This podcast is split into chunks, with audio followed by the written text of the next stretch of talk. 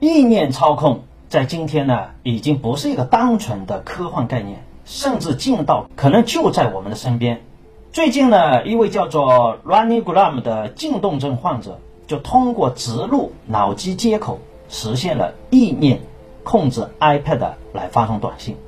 他也因此收获了一个稍微有点拗口的头衔，那就是地球上首位用脑机接口操控苹果设备的人。Runny 植入的这个脑机接口的过程呢，也不走寻常路，它没有像传统方式那样在头上开个洞。而是从静脉中植入，再将传感器推到合适的位置。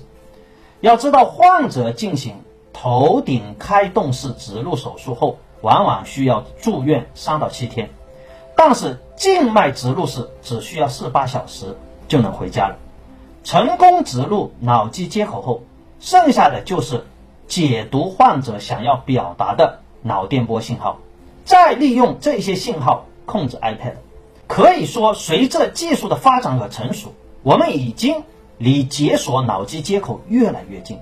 而脑机接口一旦进入商业化应用，首先就将给许多瘫痪人群或者肢体障碍的患者在医疗上带来希望。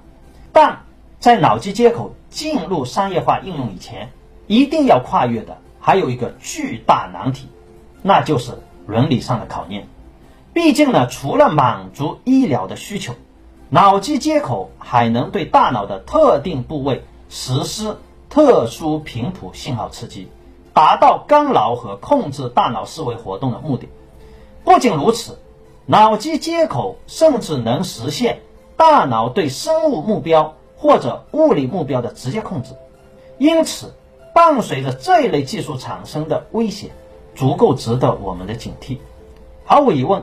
我们所想象的，那将变为现实。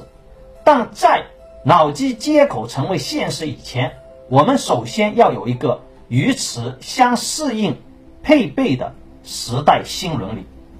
这里是更新未来，洞察根本，创新未来。我是根哥，我们下期再见。